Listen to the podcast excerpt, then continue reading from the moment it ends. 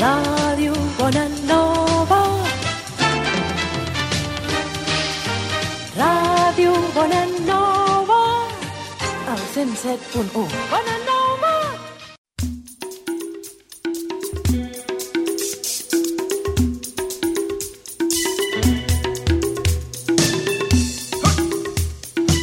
Montreal bajo cero.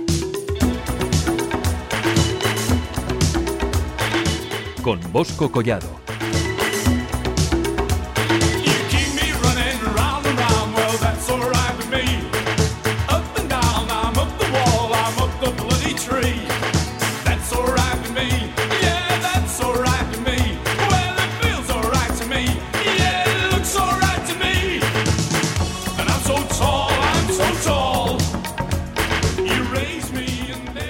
Buenas tardes y bienvenidos oyentes a Monreal Bajo Cero, el único programa sobre hockey y hielo de la radio deportiva española. En el día de hoy oh, tenemos un episodio muy interesante porque hemos traído a Monreal Bajo Cero otro compañero más de nuestro equipo sub-18 del Barça. Y este invitado no es ni más ni menos que Nicola Tremonti, el portero titular de el que nos explicará todo su- todo su recorrido en el deporte y sus planes para el futuro. Pero antes de eso, haremos el análisis exhaustivo de los mejores partidos de la NHL, como ya saben. Pero primero haremos la división canadiense, nuestra división favorita, la Scotia North. Después haremos la entrevista y finalmente acabaremos con dos partidos de esta fantástica liga que nos presenta un hockey excelente cada semana. Ah, y también haremos el repaso de la liga española, puesto que está muy encendida porque con esta, eh, como se ha, como se ha, bueno, se ha vuelto esta liga sub-18 al, al, al hockey español. La verdad es que está muy encendida porque han habido muchos partidos este fin de con, las, con los últimos partidos de la semifinal de la Liga Senior y también con esta Liga Sub-18 que nos ha presentado unos enfrentamientos bastante interesantes. Pero ahora empecemos con la primera de NHL con el partido de los Calgary Flames contra los Toronto Maple Leafs.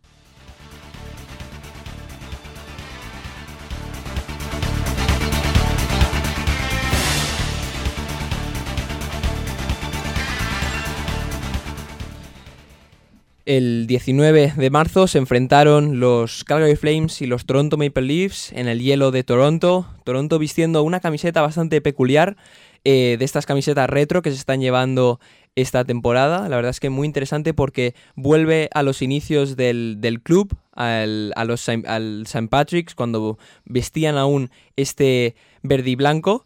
Y pues la- yo no yo lo reconocí bastante porque me, me- me- resaltó un montón que este equipo que suele ser como los, los, az- lo- o los, los colores de los Toronto Maple Leafs siempre son el azul y el blanco y me, me resultó un poco em, eh, como que me, me, quedó, me quedé un poco confuso porque al ver este, esta camiseta no sabía si estaba viendo este, el, el partido correcto pero sí, sí, pude ver, ver que lo estaba viendo y era que estaban llevando esta camiseta retro. El partido acabó con un 4 a 3 a favor del equipo visitante de los Calgary Flames y les da bastante, bastan- bastantes números para poder optar para, para playoff luchando con los Canadiens. Zach, ¿qué pasó? Pues todo empieza en la primera parte donde Matthew Kachuk marca el 1-0 y luego Derek Ryan marca el 2-0. Pero luego Jason Spezza, un jugador que está haciendo una temporada reveladora para los Maple Leafs, consigue marcar el 2-1. Pero luego consigue, seguimos en la primera parte donde Chris, eh, Chris Tanev consigue marcar el 3-1. Y luego Alexander Kerfoot consigue marcar el 3-2. Luego en la segunda parte eh, Mitch Marner consigue marcar el 3-3. Y luego eh, en la segunda parte de Power Play, Mark Giordano acaba marcando el gol que les da la victoria con el 4-3. La verdad es que un partido muy interesante porque es el, el que ahora va primero, que es Toronto, los Toronto Maple Leafs, que era muy importante para ellos porque se están, se están, están combatiendo el liderazgo, el liderazgo con los Edmonton Oilers.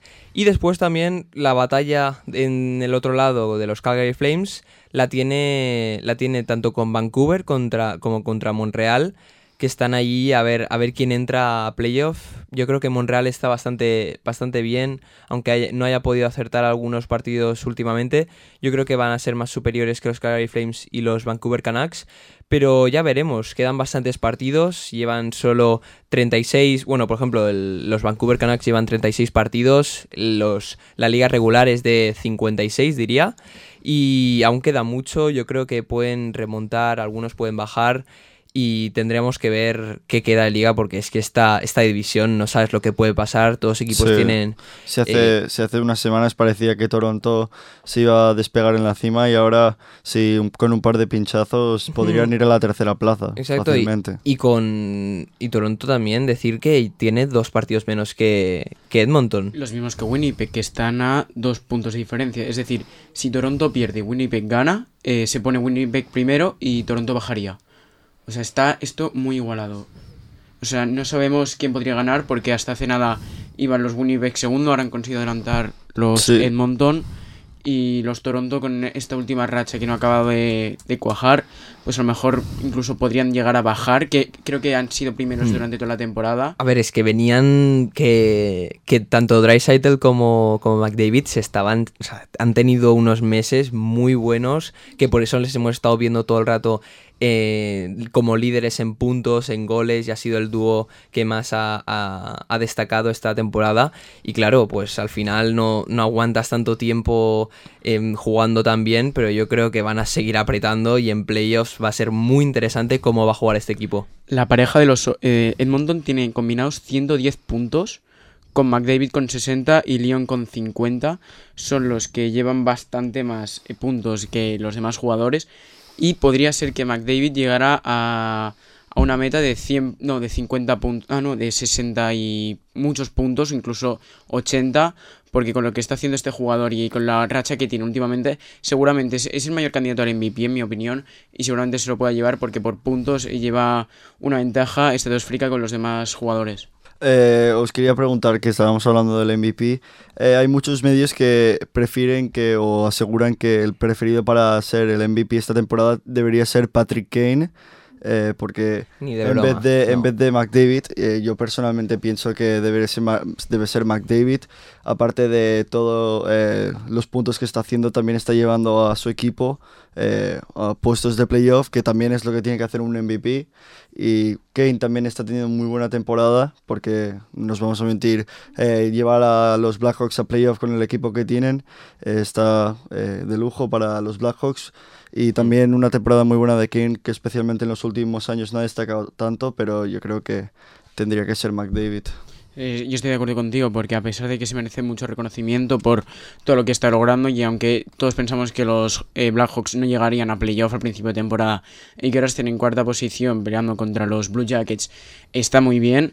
Eh, solo tiene 44 puntos, que es bastante, pero no puedes comprar con un McDavid que ya tiene 60 y aunque tampoco nos esperamos, aunque al principio los Edmonton iban muy bien, ahora llevan segundos de- en su posición y es muy probable que si los eh, Maple Leafs siguen con una mala racha, estos Edmonton aprovechen esta oportunidad y se pongan en primera posición. Y si se llegan a colocar en primera posición, estaría bastante claro que sería McDavid el MVP de la liga. Exacto. Y aparte que Patrick Kane, vale, yo creo que deben decirlo porque es un poco más, más viejo, bueno, tiene 32 años, pero es que yo creo que McDavid lo supera en todo. En velocidad es el más, es el más rápido de la liga. Eh, en stick handling es que es, es que es brutal. O sea, es que cuando combina estas dos, estas dos habilidades, es que nadie lo para. Ya lo vemos en los, en los goles que marca. Suelen ser goles de la semana eh, cada vez que juega. Y es que mm, la verdad es que es un jugador de calidad. Que también Patrick Kane es muy bueno, está haciendo cosas muy buenas con su equipo.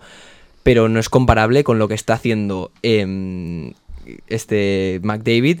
Y también que McDavid está dando muchos goles. O sea, está haciendo, está haciendo Sí, le grande. saca 16 Un- puntos un a, jugador a bueno, Kane. Sí, un jugador bueno es el que marca, pero que también hace grande a otros jugadores como Leon Draisaitl. Porque Draisaitl no sería lo que es sin McDavid. No nos vamos a equivocar. A ver, McDavid y Dreisaitl juegan eh, juntos en el, en el power play, pero en las líneas no.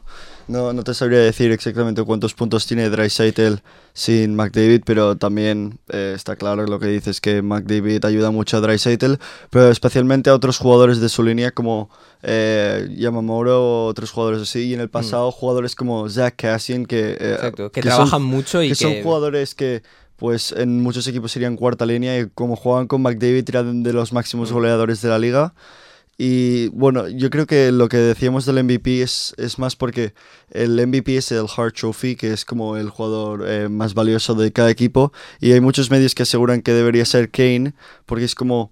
eh, hay dos premios, hay el de más puntos, que es el, el- Ah, como el no mejor jugador, vale. y luego hay el como el, el Hart que lo votan entre los jugadores. Entonces, y no sé, entonces yo creo que es por eso, pero yo creo que mi opinión debería ser McDavid A también. ver, si lo votan los jugadores, yo si fuese jugador votaría por McDavid, porque es que es el que más se lo merece, es el que más ha trabajado, es el que mejores resultados está sacando. Y si lo hacen, o sea, si no le dan el trofeo porque ya tiene el de puntos, a mí me parecería bastante mal. Patrick Kane ya ha ganado este trofeo bastantes Sí, veces, lo ha ganado seguramente. bastantes Y veces. McDavid podría, podría serle de mucho valor eh, ganar este trofeo, que le daría uno más a su palmarés. Eh, volviendo a este partido de los Flames contra los Maple Leafs, eh, quiero destacar una cosa, que es que los Flames tiraron 18 veces tan solo. O sea, Sí. muy mal los porteros, ambos porteros, porque tanto Markstrom con un 88 y, em, y Anderson, que ya hemos estado hablando con Nico y con Zach, que, que tiene días regulares y, y este ha sido uno Bastante de esos días. malo, o sea, sí. ha entrado casi todo contra, contra Andersen. En cambio, contra Markstrom ha jugado muy bien y además ha hecho muchas paradas súper difíciles. Otra cosa, sí, porque uno de los goles, creo que fue, no sé si el de Spezza o el de Kerfoot, que estaban em, pasando el puck por la, por la línea azul, hicieron un, un long shot. Em, uno, eh, eh, la culpa de, de ese gol no la tiene Markstrom, yo creo que la tiene Monahan, que es el defensa de los Calgary Flames, que eh, apartó al jugador de los, de los Leafs delante de la portería, porque lo que hacen los jugadores cuando atacan es intentar em, tapar la visión del, del portero y así el portero pues no puede ver dónde está la pastilla y así es un gol bastante fácil. Y Monahan lo sacó y lo hizo bien, pero después se quedó delante del portero y claro, le tapó Es- la vista. Es, es que es lo mismo. Y es que, da igual que nada. sea con da igual la camiseta que lleves, o sea, no puedes estar delante de tu portero y si sacas a uno muy bien, pero después te has de quitar el medio, porque es que si no, o sea, si no bloqueas el, el tiro, lo has de lo, te has de apartar, porque si no, pues pasa esto que, que te meten gol, pero bueno, al final pudieron recuperar bien los, los Calgary Flames y pudieron ganar, que es una victoria, eh, no yo diría merecida, pero muy valiosa porque está en una sexta posición bastante, bastante risky. Tienen a unos Vancouver Canucks que llevan tres partidos, tres partidos más que ellos, que eso les da bastante aire, Sí. pero contra Monreal les va a ser bastante fácil porque Monreal lleva dos partidos menos que ellos y aún así cuatro puntos más. Así que va a ser bastante difícil Sí, para estos eh, Flames. Sí, yo quiero decir eh, cuál es vuestra opinión y qué equipos creéis que van a entrar a playoff de esta división. Yo sinceramente creo que es Toronto, Edmonton son asegurados que van a entrar. Y luego eh, Winnipeg está también allí, que seguramente también entre está bastante claro.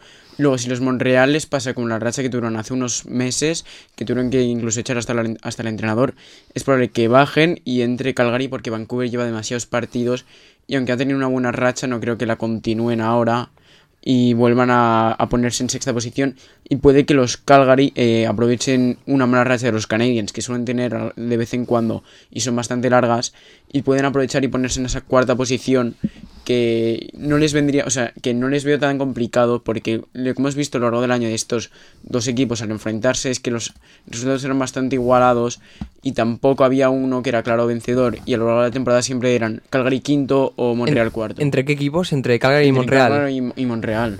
Sí, la, la verdad es que los que hemos visto aquí eran bastante, bastante igualados. Calgary ahora lleva una, una racha de dos partidos perdidos y en cambio Monreal ha, ha podido conseguir un partido y a ver si sigue. Porque en los últimos 10 partidos Monreal ha, ha ganado 4, perdón, ha, ganado 4 en, el tiempo regular, después 4 en prórroga y ha perdido 2.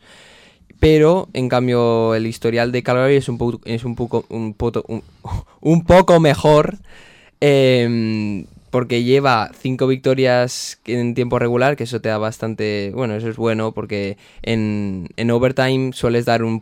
Bueno, o sea, das un punto al otro equipo, que eso es bastante malo. Porque lo que quieres es que, es que sumes solo tú. Porque después es, es que ahora, claro, con, estas con este formato de divisiones...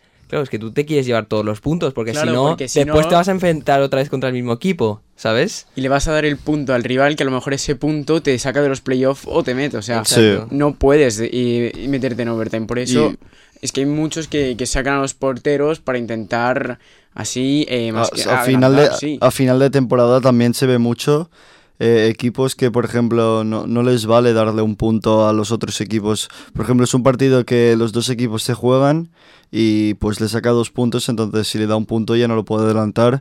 Entonces cuando van empate sacan el portero, que es un poco A ver, gracioso. es pero- que al fin y al cabo da lo mismo. O sea, imagínate que quedan Ya, un es minuto verdad. y nos sacan al portero y se quedan empate. Claro, pues pues, al final ya no has a perdido, es lo mismo. Y si sacas al portero aún tienes ese sexto jugador que te puede dar esa victoria que, que necesitas para meterte en playoff y no darle el punto al rival. Sí, y lo mismo, lo, lo que hay gracioso de las últimas jornadas es como que este equipo tiene que ganar a este equipo para que otro equipo pueda clasificarse. Entonces, equipos están mirando los resultados de, de ambos partidos. eh, es una, a Sí, veces está este- muy... este partido- mafia, ¿no? Sí, Sí. es que este partido no, no era como beneficio, beneficioso solo para Calgary, sino también para Edmonton, por ejemplo, que Claro. es un claro directo, o sea, un claro oponente contra Toronto. Entonces, esta, esta derrota de Toronto les viene muy bien para empatarles en este caso y en un futuro a lo mejor incluso adelantarles. O sea, es, es Sí. muy y técnico. la, es- y la especialmente la racha de Monton últimamente eh, es bastante buena considerando que a principio de temporada iban de los últimos y tenían eh, un récord negativo de, de más derrotas que victorias y ahora mismo tienen eh, ocho victorias más que, derrota, de, que Sí, derrotas. tienen un, un 61% de probabilidades de ganar el partido. En cambio, Toronto tiene un 65% por, lo, por la comparación de Sí. victorias y derrotas. Y hablando sobre el siguiente partido que va a tener Calgary, que va a ser justamente esta noche contra Ottawa, ¿qué creéis que va a pasar? Bueno, considerando que Ottawa va último en la, en la división, eh, yo creo que Calgary especialmente viene de dos derrotas seguidas, yo creo que tendría que ir motivado para no tener una tercera derrota seguida y yo creo que van a ganar. Y además, si ganan el partido, eh, ya empatarían a Vancouver, a menos que Vancouver gana, aunque se sacan de esos tres partidos. O sea que esta o sea, este partido es muy importante para ellos, más que nada para ponerse en esa quinta posición y acercarse más a sus rivales, que son los Canadiens. Es que hemos dicho que queda mucho, pero es que para Ottawa yo creo que, porque No. pase el tiempo, No, hay muchos equipos Es que que, ya se puede saber que no tienen... no ya- llegan ni de broma. o Hasta sea, equipos como Vancouver ya, ya está bastante difícil. Y después, por el otro lado, por los Toronto Maple Leafs, ah, también juegan contra Ottawa, pero mañana. Eh, yo creo que también es Pues, claro, ¿no? eh, Bastante es claro, lo mismo, Toronto Maple es, lo mismo Toronto y yo creo que vosotros opináis lo mismo. Vale. Podrían dar la sorpresa a los Ottawa, pero no. ¿Te imaginas que ahora ganan los dos? Sí, Hombre, pues les vendría bastante bien un- una doble quedan los dos y se clasifican a playoffs ahora. A ver, si, gan- si, si Ottawa gana a Toronto es lo que hemos dicho antes, que le va perfecto a, A a lo- Edmonton. a los Edmonton Oilers. Sí. Pero puede que se compinchen y, y que haya un poco de, de mafia ahí involucrada. Pero bueno, juega con, con Ottawa ese partido justamente. pues vamos a, a ir al siguiente partido de esta Scotia North, que, van a ser, que va a ser el partido que se enfrentaron el mismo día, el 19 de marzo, los Vancouver Canucks contra los Montreal Canadiens.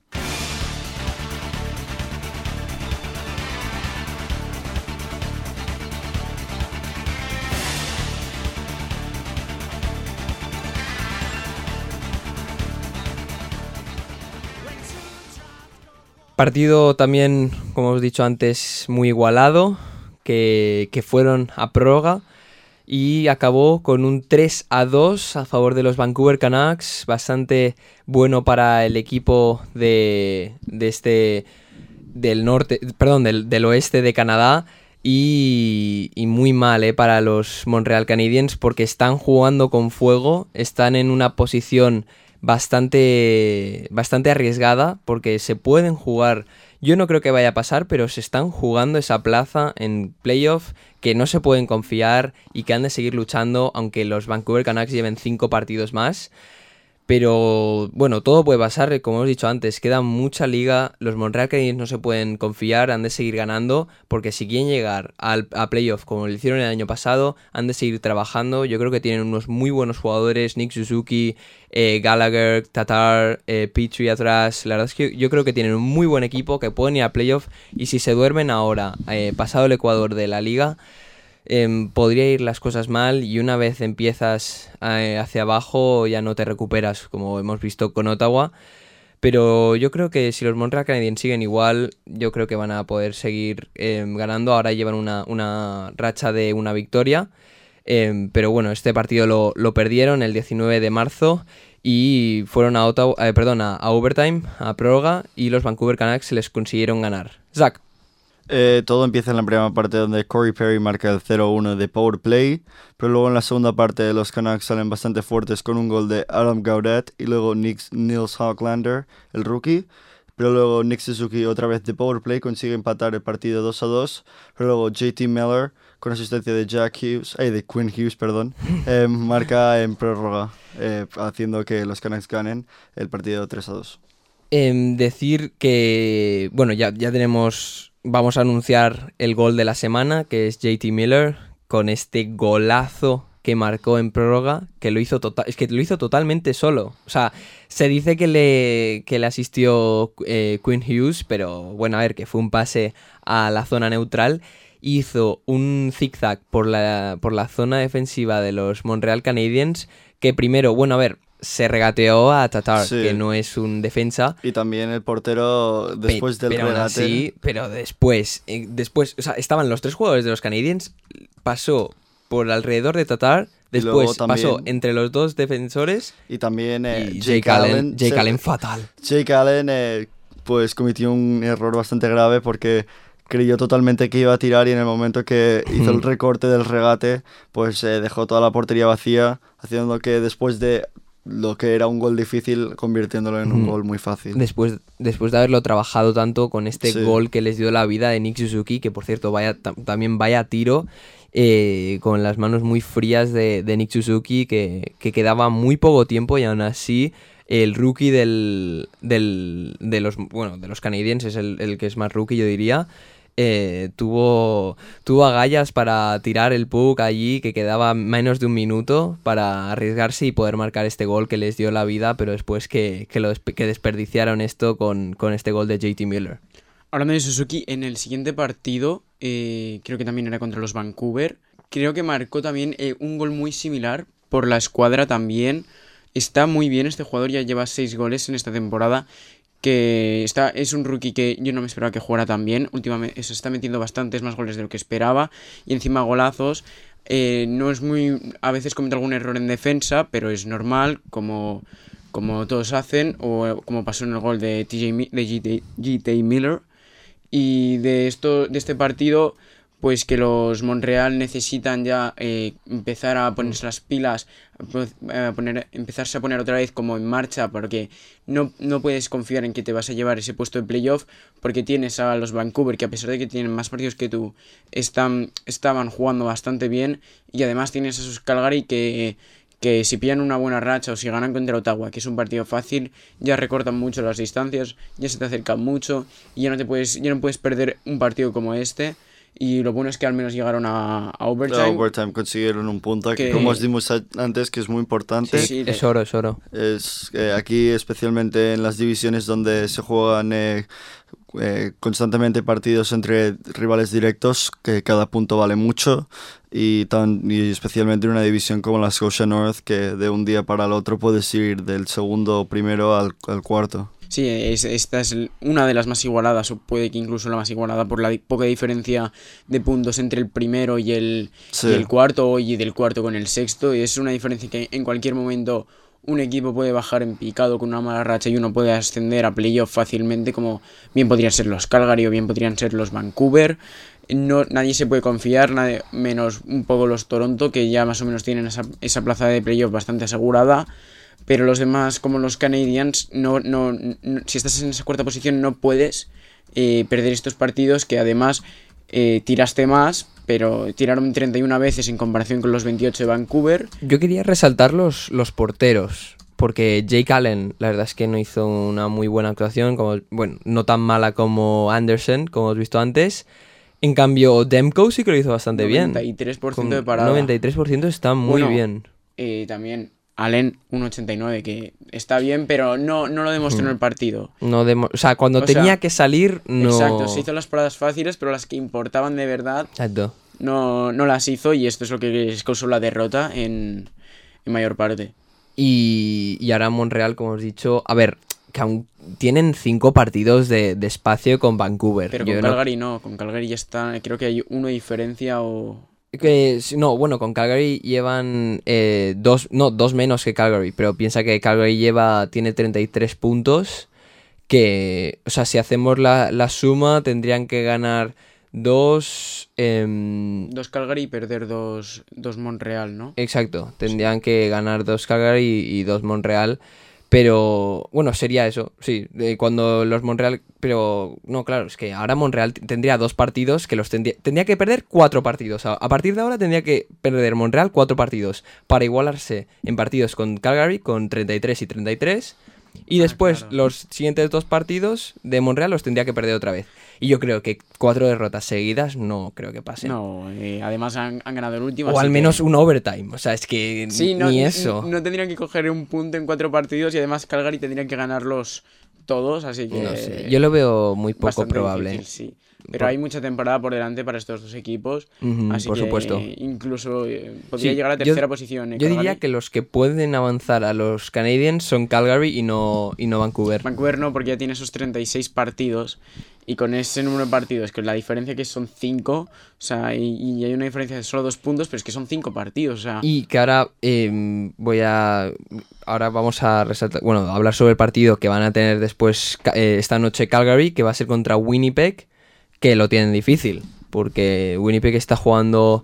eh, diría que bast- Bueno, lo estoy, bien, estoy viendo que están, lo están haciendo bien al menos. Están con, con Laine, que ahora estábamos diciendo que había un poco de especulación sobre que Laine iba a ser tradeado o algo así. ¿Otra vez?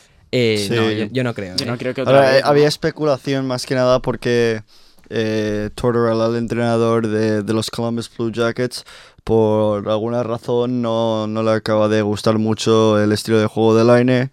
Y pues también le pasa mucho con las estrellas, le pasa lo mismo con Dubois. Wow, claro, Entonces- por eso lo- lo. Entonces, no sé. Ay, no, es verdad, que, que me, que me he confundido, que Line ya no está en Winnipeg, Sí, sí, está en pero- Columbus. No, eh, Winnipeg no, que sí, tiene pero a, Dubois- Dubois. Dubois, que- Dubois que, Dubois, ¿no? que también, si lo piensas, eh, tiene los mismos puntos que Line en, ahí en, en Winnipeg, Hmm. que Line No. en Columbus. Eh, lo único que decir es que también eh, para conseguir a Dubois dieron un tercer, eh, una- un pick de la tercera ronda y otro jugador que ahora mismo no me acuerdo quién era. Y, que en Winnipeg, Helepe Pero- que es el, Sí. el portero, está haciendo bien. Blake Wheeler también está jugando muy Nikolai bien. Zieler, sí. Yo creo que les van a dar guerra. No me extrañaría que fuese a Sí, overtime. y especialmente Winnipeg, eh, no me sorprendería si van lejos en el playoff este año porque eh, tienen un equipo muy bueno con buen portero y especialmente en los playoffs tener un buen portero va a ayudar Sí, mucho y contra los equipos como Toronto y Edmonton eh, va a ser muy clave tener un equipo con muchas estrellas porque ellos también las tienen y un muy buen portero que es una cosa que les falta a Toronto y a Edmonton. Sí, a estos dos equipos que tienen porteros muy grandes, pero que Pero siendo, siendo candidatos al título, es tener estos porteros no les beneficia Sí. mucho. Y en los playoffs, que es donde más importa, y, y la actuación de la defensa y del portero sobre todo, estos equipos que se basan sobre todo en el ataque, porque vemos que Sí. Edmonton tiene 116 goles, que creo que es el que más tiene de la liga, o de los que más tiene, y en cambio Toronto tiene 107, que también es una barbaridad. Sí. Y eh, aunque Toronto encaja bastantes pocos, es porque no dejan tirar a los rivales muchos, los de, los de Sí. Toronto. Pero el portero no es muy bueno sí. porque no tiene una media muy alta esta temporada. Creo que tendría Yo, un... yo de estos tres equipos de Toronto, Edmonton y Winnipeg, tendría que ir con Toronto para favorito de para el playoff, para los playoffs de salir de esta división, más que nada por eh, experiencia en los playoffs, porque el juego de hockey en los playoffs es totalmente diferente que en la en la fase regular de la temporada y Toronto a pesar de que muchos años seguidos les han eliminado en la primera ronda Claro, y el año pasado no en- y el año pasado ni en la primera en la preliminar de la primera ronda eh, les eliminaron, pero yo creo que es más, eh, tienen más experiencia que Edmonton, que desde que está McDavid solo ha entrado al playoff una vez, y Winnipeg, que de que yo recuerde, eh, la última vez que entraron al playoff fue cuando llegaron a las semifinales contra Las Vegas, donde Las Vegas se les arrolló. Por el otro lado, bueno, ¿quieres decir No, algo no, más sobre este? Bueno, porque ahora vamos a saltar a- a la- al otro partido, que es un poco raro, porque, bueno, no raro, pero el- los Montreal Canadiens creo que habrán tenido algún caso de COVID o algo, eh, la, la alineación, y no juegan hasta el martes de la semana que viene, porque iban a jugar em, con, contra, contra los Edmonton Oilers dos partidos, y después contra los Ottawa Senators, pero van a esperarse hasta el martes que viene contra Ottawa también. Em, yo creo que les van a superar totalmente los Montreal Canadiens, van a aprovechar que tienen un partido fácil eh, para poderse dar más oxígeno y, y separarse más de, de esta de esta amenaza que les está presentando los, los senadores a, a, a los... Bueno, perdón, los senators no, los, los Vancouver y los Calgary Flames a, a los Montreal Canadiens. ¿Vosotros qué creéis? Yo creo que, aunque estamos diciendo que Ottawa va a perder todos sus partidos, en uno yo creo que va a dar la sorpresa y va a ganar porque no puede ser que digáis que va a perder en todos sus partidos. Hay que ganar alguno y si, si tienen que ganar alguno yo creo que va a ser contra Montreal. Sí, porque están un poco más débiles, ¿no? Sí, pero Montreal podría ganar porque es, es normal que gane porque tienen muchas más victorias y Ottawa, y Ottawa es el equipo más flojo de la conferencia. En alguno va a tener que ganar y si tendría que ser uno de los que tiene más cerca que es contra Toronto y contra la Calgary, puede que pierda, puede que gane a Montreal o a Calgary, pero yo diría que va a ganar a, Montreal. Pues eh, no sé por qué, voy a también decir Ottawa, no sé, es más eh, porque me ha motivado Nico a, a pensar Ottawa y es verdad lo que dice que eh, estos Sí, equipos acaban malos, ganando partidos, acaban ganando 11 partidos, victorias, a- a un acaban ganando ganado. partidos y como siempre vamos a por el favorito, pues por una vez voy a opinar como Nico aquí y voy a ir con Ottawa. Vale, está bien. Todos contra Montreal, ¿no? Ahora. No, no, pero es más que... Bueno, pues así acabamos estas predicciones para este partido y eh, acabamos también la primera de NHL. Les recordamos, ahora, bueno, ahora vamos a hacer una pausa musical, una pequeña pausa musical y después vamos a traer a Monreal bajo cero a Nicola Tremonti, como les he dicho antes, el portero titular del equipo sub-18 del Barça, que nos contará su camino en el hockey, sus, eh, planes para el futuro y cosas interesantes también eh, sobre su posición, ya que es portero, y pues sus rutinas, cosas así. Em, le llamaremos después de esta pausa musical y también después de esa, de esa llamada haremos otro partido más de la NHL y después haremos el repaso de la Liga Española de Hockey Hielo. Pero ahora haremos una pausa musical.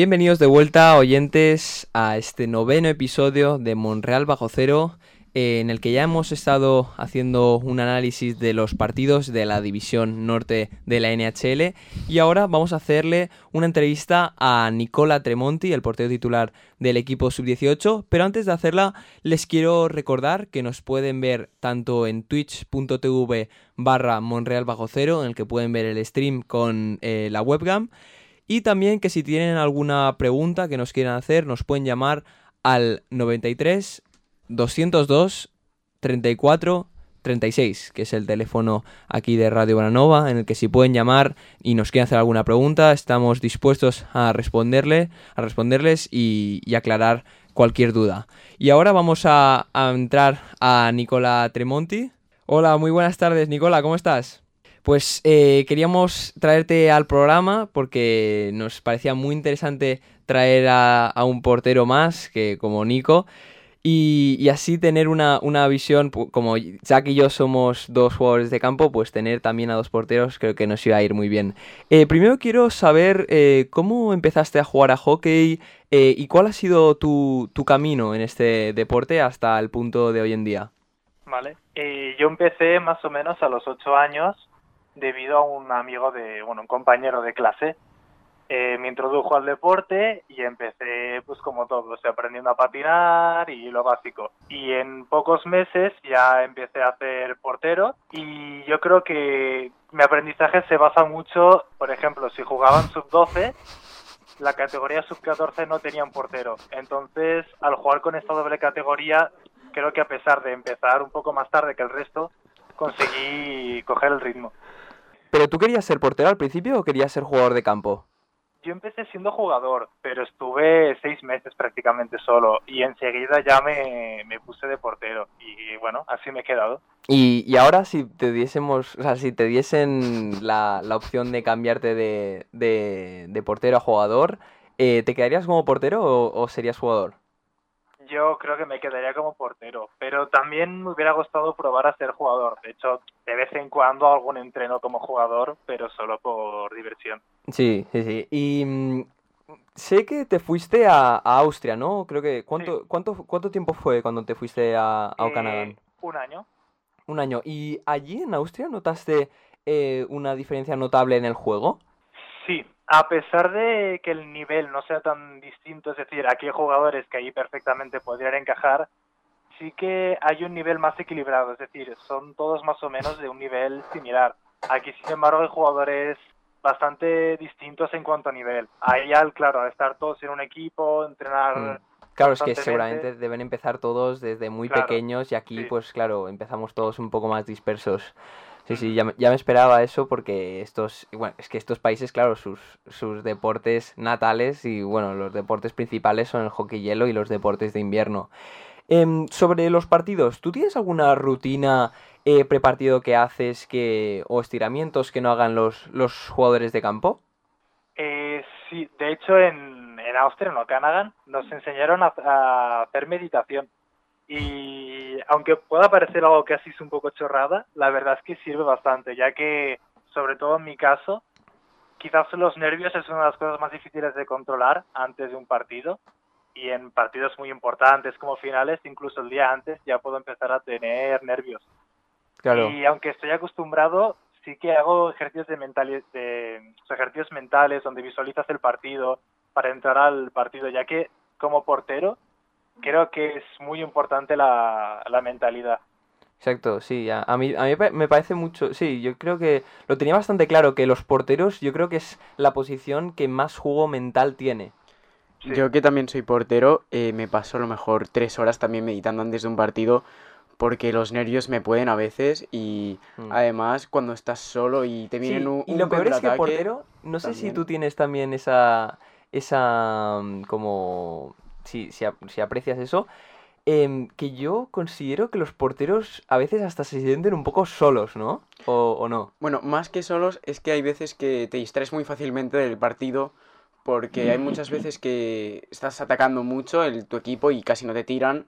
O contra equipos que son más flojos que tú. eh, un, por ejemplo, caso aquí es Boadilla B, por ejemplo, en, en sub-15. pues eh, son equipos que casi no tiran y cuando parece que te van a tirar, después de estarte tanto tiempo sin, sin moverte casi, parece que van a marcar en la primera jugada. Eso es algo que me pasa bastante y es que después de tanto tiempo estando solo pensando y sin que nadie te, nadie te tira, nadie te haga nada, es bastante difícil ahí mantenerse y conseguir parar ese único tiro que si te lo marcan... Sí, volver al partido. ¿Y, tú- Claro. y, y a ti, Nicola, te, te- también te cuesta? Sí, yo de hecho el portero lo veo como quizás un bloque un poco separado al resto del equipo, ya que es un poco distinto. Ya, por ejemplo, el equipo puede estar hacer- haciéndolo muy mal en general, pero el portero está salvando el partido o viceversa. Exacto. Y es duro, ya. bueno, por ejemplo, te marcan un gol, el equipo, bueno, cambia, pero tú sigues ahí en el hielo y tienes que estar constantemente. Claro, y, y al haber jugado contigo bastante tiempo, yo veo que te exiges mucho, yo creo. ¿Y- ¿Eso es impresión mía o, o es verdad? ¿En, en qué sentido? O sea, que, mm, por ejemplo, eh, es culpa bastante del defensa. Meten un gol y es un poco culpa del defensa. Eh, ¿Tú te echas la culpa, aunque haya sido un poco culpa de defensa? ¿O, o cuando ves que ha sido, claro, un fallo defensivo, eh, no crees que haya sido culpa tuya?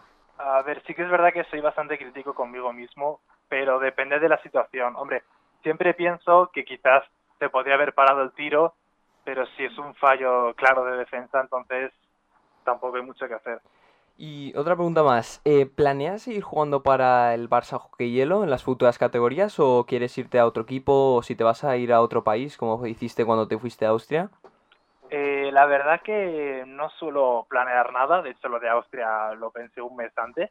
Y, hombre, yo tengo pensado quedarme aquí, pero no por nada en especial, sino porque ahora estudio aquí, tengo a mi familia aquí, pero quién sabe, quizás algún día hago algún cambio. O sea, ¿te gustaría ser el, el- el portero del equipo senior? Sí, sí, sí. Vale. Y ahora, la última pregunta. eh, ¿ves al equipo eh, sub-18 capaz de ganar la Liga Española esta temporada 2021?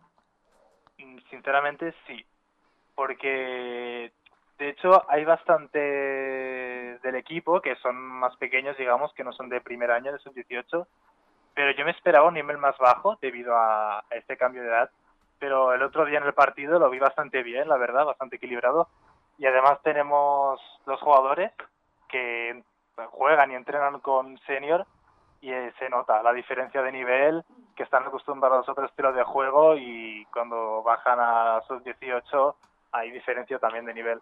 Sí, se ve porque ahora con la nueva regla esta de que, de que tres de tres jugadores jugadores. sub-20 puedan bajar, la verdad es que da mucha... Sí, sí, sí. Y, y a nosotros sobre todo nos da mucha ventaja porque hay equipos que, claro, el sub-20, los de senior los Son, cogen. literal- son todo el equipo senior, básicamente. Exacto. O sea, por ejemplo, los de Puchardán no bajaron ningún, ningún sub-18. Y Haka, pues los que bajaron no, no eran, pues que digamos, jugadores Sí, claves del mm, sub-20 mm, tampoco. Exacto. Porque, claro, los sub-20 que hayan jugado más de tres partidos no pueden ju- jugar Claro. en, en, En- en sí, sub-18. Claro, y si normalmente a los 20 años, si eres de un gran nivel, pues ya habrás jugado senior como mínimo tres partidos. Sí, sí, sí. Yo, yo veo a este equipo, como tú has dicho, Nicola, bastante bien. Después de este partido contra Puchardá, vi también lo que has dicho, que, que los, los más pequeños también estuvieron destacando mucho. Eh, la nueva incorporación, Alex Sánchez, estuvo muy bien, la verdad. Marcó un Sí, a- A, doblete. mí me sorprendió. Que, que, claro, pero claro, al venir de línea, y hacía unas jugadas que, que no. co- Como en el línea no hay cargas ni, ni juego de contacto, claro, se arriesgaba a tope cosas que, que un jugador no, no, te- no, no, no haría, porque claro, es que se metía en unos sitios que encima que el Puchardá son así duros y un poco guarros. Em, yo creo que se o sea, no le engancharon ese día, pero yo te aseguro que, que algún día le van a enganchar. Pero la verdad es que está bien que juega así, porque juega inocentemente, pero al final sacó mucho resultado. Y otra cosa, eh, Nicola, ¿al senior también lo ves, lo ves capaz de ganar la, la liga? Yo creo que sí, pero está más equilibrado que en sub-18. En Hmm. senior no suelen haber estos resultados de decenas de goles a cero y tan drásticos, digamos. Suele ser todo Hmm. un poco más equilibrado. Exacto. Es muy, es muy, sí, es muy raro. El, el, el 0 a 10 que, perdón, el Sí, 10 a con 0 que le Haka. metió el Barça al Haka, eso no No pasaba suele desde hace pasar, años. Claro. Y encima en los últimos partidos del Barça Haka también fueron muy igualados, no, no Por- pasó... fueron a, a prórroga en el último segundo, o sea, sí, sí, fue... Sí, es lo que tú dices, es un poco más difícil, pero yo creo que el Barça tiene muy buenos jugadores este año en el senior y que Sí. tienen un muy buen equipo que está muy unido. Y contra el Puigcerdá, a ver, por supuesto va a ser difícil porque el Puigcerdá yo diría que es la bestia negra del Barça, es el que más le- el equipo que más le cuesta al Barça. Y pues a ver, va a ser una final muy interesante, yo Y creo. encima cinco partidos donde Ah, suban- cinco partidos. o el mejor, o el mejor de cinco. O sea, tendrán que ganar. Buah, pues se jugarán muchos partidos. Esto va a ser interesante. Porque ahora, que, como han hecho estos Entonces formatos también-. Ah, una cosa. Esto, eh, esto que ahora se me acaba de, de venir a la mente. ¿Qué te, em, ¿te parece bien este formato a doble partido de, de la Liga Española? O sea, de los playoffs. ¿Sabes que, ¿Sabes que jugamos los cuartos y tal? Que son dos Sí, partidos sí. y que es el, el gol avera- Bueno, el- como la suma de los dos resultados. ¿Eso te parece bien? Eh, a ver, yo creo que este es un año un poco excepcional, digamos. Y yo imagino que han intentado buscar una especie de método que sirva un poco para todos.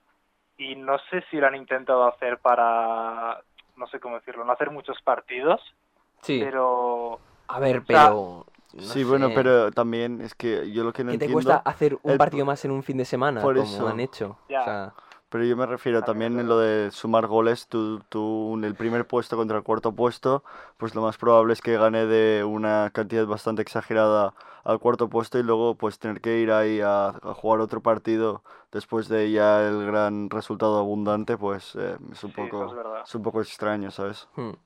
Sí, y, y era lo que comentábamos con Zach, que, que seguramente si vamos mal, Nicola, tú no vas a dejar la portería, porque el, el empty net no va a servir de nada en el primer partido, porque lo que quieres es que te metan el, el mínimo número de números, o sea, de, de goles, sí. Ya, ¿sabes? Es como un partido de seis partes, ¿sabes? Más que... Exacto. No sé, a mí no me parece muy bien que, que hayan hecho esto. No, a ver, no, no sé si es por esas razones ahora em, de, de sanidad y tal, pero yo creo que no les cuesta nada hacer otro partido más, hacerlo al mejor de tres, el mismo fin de semana como han hecho los senior, pero es un formato que lo hicieron en la Liga Iberdrola y no me gustó nada.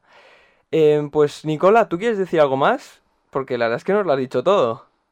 eh, déjame pensar.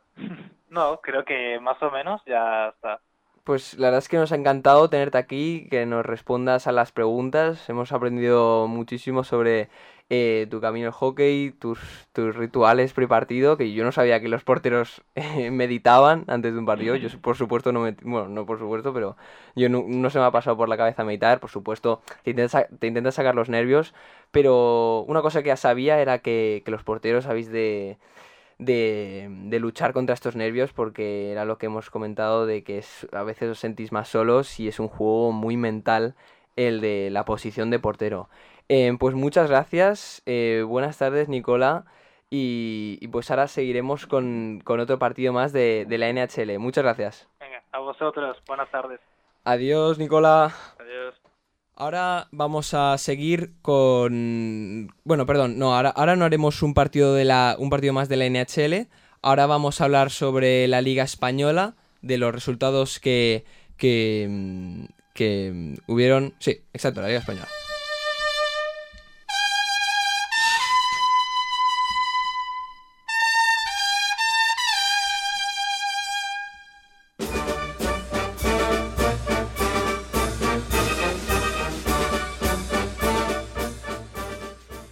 Liga Española que después de tanto tiempo eh, ha vuelto esta categoría sub-18 muy esperada por estas categorías juniors que por fin lo- los chavales más pequeños y, porque muchos han podido subir a senior pero los que no, no podían subir a senior al final se les ha podido dar esta oportunidad para poder demostrar su calidad sobre el hielo y de poder jugar esta liga que es importante porque nos sigue manteniendo viva el, el, hockey sobre hielo aquí en España y, la verdad es que es, es- una liga de buen nivel, ya sub-18 se empieza a notar que los, que los equipos em- empiezan a presentar buenos, em, buenos jugadores que después em, se van al senior y como hemos hablado con Nicola, el senior ya sí que es todo bastante igualado y la liga pues tiene muchísima calidad.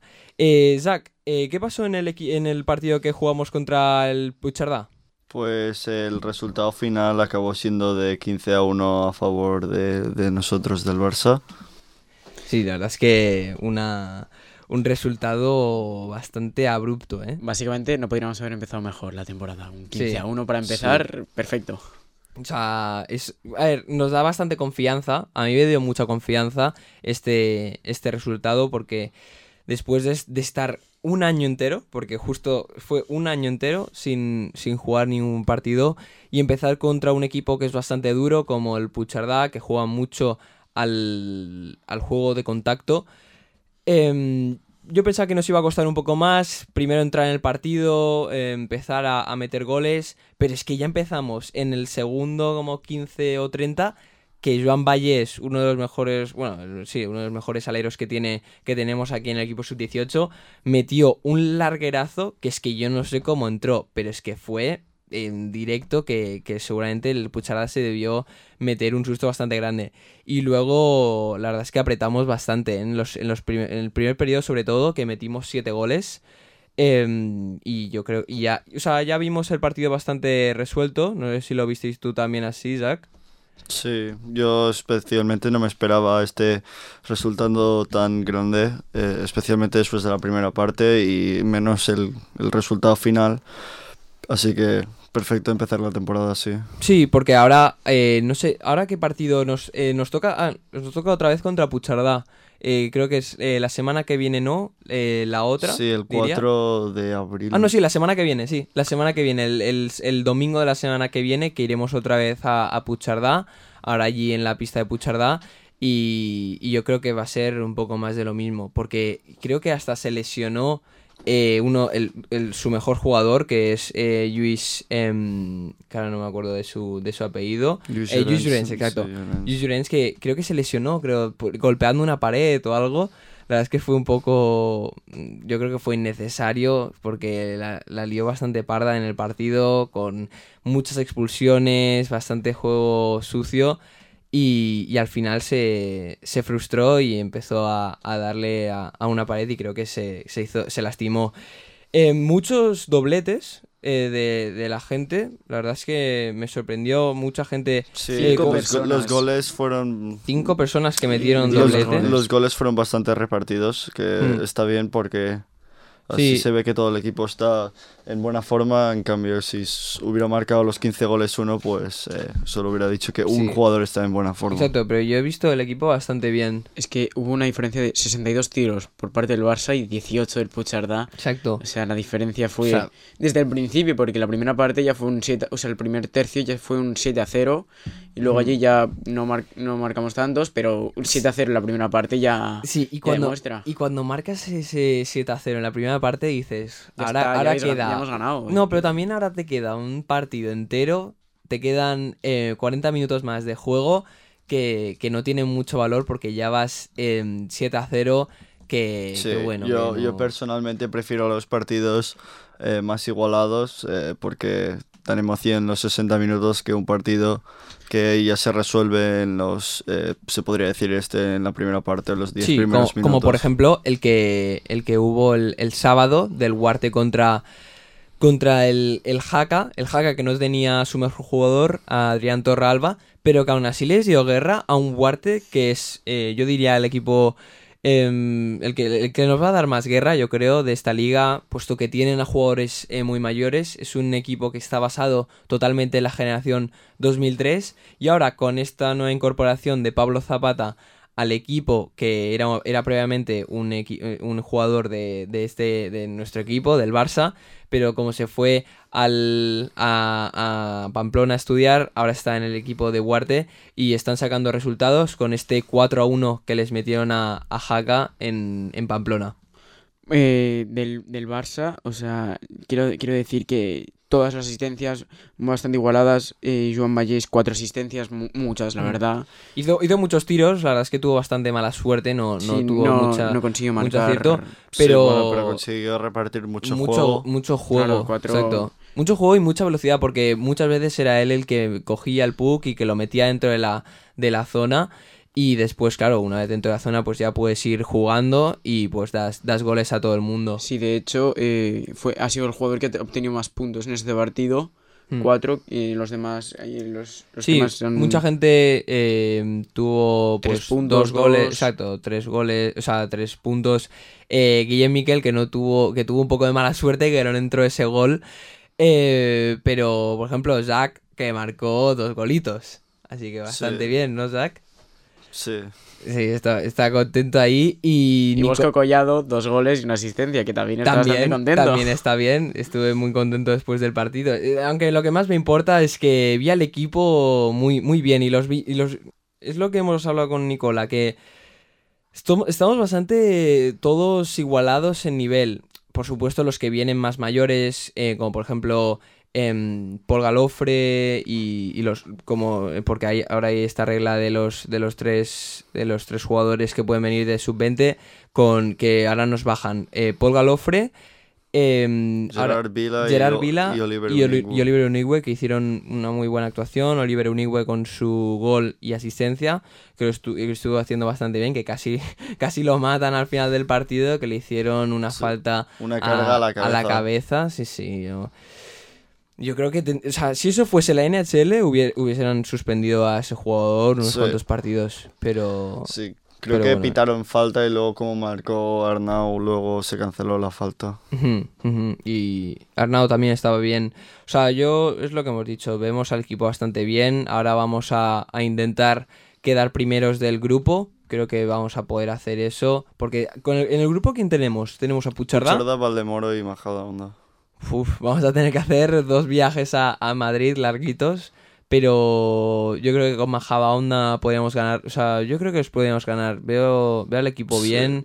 Eh, Pero hay, que, hay que seguir trabajando e ir a Exacto. tope porque Hemos, de, tra- hemos de trabajar mucho porque e- es eso. todavía queda hemos- mucha temporada y no, no, Hmm. no se sabe todavía. Y después, em, el formato este, a ver, a mí no me parece bien, pero la verdad es que a nosotros justamente nos, nos favorece bastante, porque somos un equipo que marca bastantes goles cada temporada. Sí, O sea, somos bastante... un equipo bastante goleador que, que bueno, pues a veces eh, perdemos algún partido, pero los que ganamos solemos meter bastantes goles y yo creo que en este formato nos va a favorecer. Solemos ser el equipo de la liga que más tiros hace y de los que menos tiros reciben. O sea, somos el que tiene o de los mejores ataques o incluso el mejor ataque y una defensa también que no deja pasar nada. Porque como hemos visto, 18 tiros en tres partes y 62 del Barça. O sea, está esto súper desequilibrado y esto se ve a lo largo de la temporada, se ve en playoff y, eh, y este formato al final nos ayuda porque, como bien has dicho, siempre solemos marcar mucho, no concedimos tantos goles, entonces esto al fin eh, nos viene súper bien porque si algún día tenemos un mal partido es muy difícil que nos igualen cuando tenemos un buen partido. Exacto. Y ahora vamos a las categorías senior. Primero en la Liga Iberdrola con la, la Liga Femenina. Que el Majadahonda una vez más eh, se hizo con el título. sí. Que le metió un 6 a 1 al Chuyurdin. Que eh, lo lucharon hasta el final porque estuvieron en los dos primeros periodos 1-0 en el primero y después eh, 2-0 acabaron en el segundo. Pero después las majariegas eh, metieron el turbo y, al final acabaron con una paliza al Churi que lo ha luchado mucho, que ha, llegado hasta, hasta este hasta la final, que cuesta bastante. Y pero después Majadahonda una vez más ha mostrado que es el mejor equipo de la Liga Iberdrola, que ya lleva muchas ligas, diría que lleva como cinco o, o una cosa así, cinco seguidas o algo así. Y yo creo que van a seguir reinando esta liga. Y por el lado de la, de la senior, eh, tanto el Barça como el Puchardá, los dos, Sí, los dos equipos que pasar. dijimos que iban a pasar, han pasado. Así que todo va como, como pronóstico, como dijimos. Em, el, el- el partido del, del, del perdón del, del, del Puchardá al, al Churirdín acabó con un 5 a 3 a favor del Puchardá, bastante cómodo porque al final pues como acabaron con esta diferencia de dos goles pues les dieron bastante aire al equipo catalán y después nuestro Barça eh, ganó al Jaca en un partido muy igualado. Yo veía que, iba, iba a ser muy duro para el Barça. Eh, no creía que se iba a ir a jugar al domingo. Yo creía que, yo creía que lo iban a, a zanjar el sábado y así lo hicieron con este 4 a 2 con golazos de Shosa Arusawa que hizo una jugada Sí. individual buenísima. Y también un desmarque y un pase de Iker Meyerson a Paul Jiménez, también muy bueno, que después consiguió convertir el jugador de, de la cantera del, del Barça, Paul Jiménez, que la verdad es que metió un golazo eh, bastante notable. Eh, y Nils Julian Edstrom, bueno, ya esto es, es que es, es, es clase sobre patines. Eh, es un muy buen repartidor de juego. No consiguió meter eh, ningún tanto, pero aún así estuvo, estuvo muy acertado. Tuvo una asistencia. Pero lo que más destaca de este jugador es, es el control de puck que tiene, la visión de juego que tiene y, y que reparte muy bien. Y después nuestro, nuestro compañero del equipo sub-18, Kim Muratet, también metió un gol. Eh, metió, diría, ah sí, el, el 4 a 2, también de, de asistencia de Iker Meyerson, que también estuvo muy acertado en defensa, puesto que el Haka solo pudo marcar dos goles, con el Barça 30 lanzamientos a puerta, comparado con el Haka que tuvo 34 más, más, más lanzamientos, pero Víctor Ross estuvo muy bien con un 94. La verdad es Sí, que un- una gran actuación. muy firme en, en- en portería, que esto les va muy bien al Barça porque eh, Víctor Ross ha podido, em, ha podido David Ross, mejorar. David Ross. Ah, eh, perdón, Víctor Ross. eh, David Ross. David Ross ha, ha conseguido subir el ritmo y, y ser muy firme en portería. En cambio, el equipo de, de, no, no tuvo esa suerte. eh, que Raúl Barbo tuvo un, un porcentaje de parada bastante pobre, con un 86%, que, que al final no pudieron salvar a, a su equipo de, de esta, de esta dura eliminación de la, de la Liga Española. Lo hemos visto mucho a lo largo de la temporada, como el portero del Barça ha ido evolucionando con cada partido y cómo ha ido mejorando también con estos, porque ha, hecho muy buenas actuaciones, ha salvado al Barça en muchas ocasiones, hace muchas paradas por partido, concede muy pocos goles.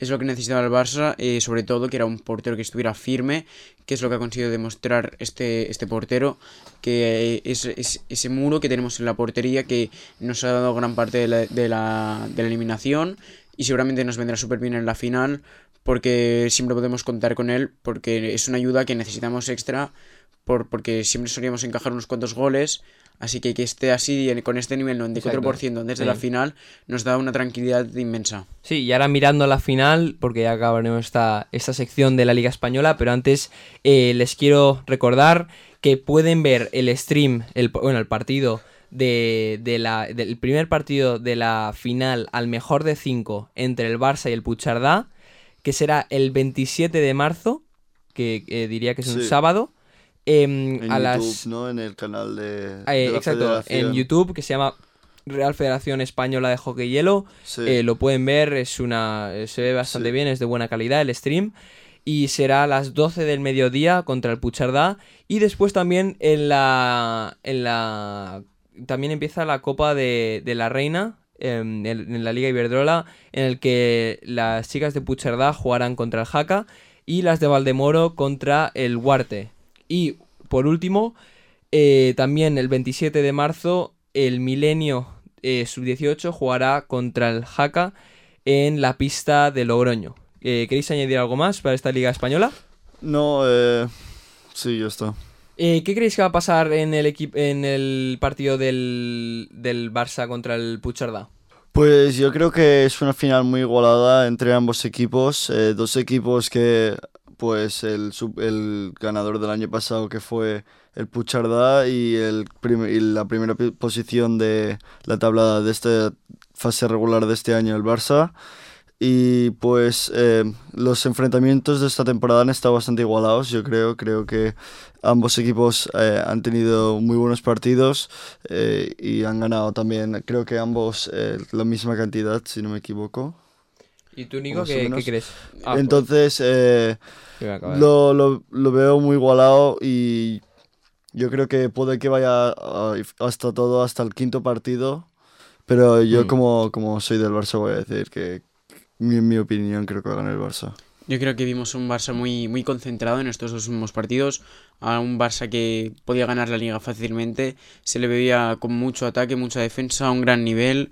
Eh, Pucharda pues eh, solo se puede adelantar de dos eh, esa diferencia de dos goles con Churi, que tampoco deja tanta tranquilidad porque el Barça en cambio viene de, de jugar bastante bien, eh, la defensa súper bien, el ataque también arrasando. Así que aunque es muy, muy diferente lo que vemos en la liga que en los playoffs, yo creo que eh, vamos a ver a un Barça que está, está a un nivel superior que el Puchardá, que por algo está en esa primera posición en la liga, aunque en los playoffs puede pasar de todo, porque por algo son cinco partidos en el que puede ganar cualquiera, puede llegar a los cinco, puede que el Barça gane en esos en tres partidos. Está, está- yo creo que va a estar bastante igualado y creo que el Barça va a ganar, pero sin duda es muy probable que lleguen a cinco o incluso a cuatro partidos. Vale, pues ya lo veremos eh, después de que se juegue el partido. El miércoles de la semana que viene haremos el episodio 10 de Montreal bajo cero, en el que esperaremos con más hockey, más emoción y eh, haremos el análisis del, del Barça contra el Puchardá y por supuesto de la NHL con más partidos para ver qué va a pasar al- finalmente en esta Scotia North que está muy encendida como la Liga Española. Les esperaremos la semana que viene. Muchas gracias por escucharnos y hasta pronto.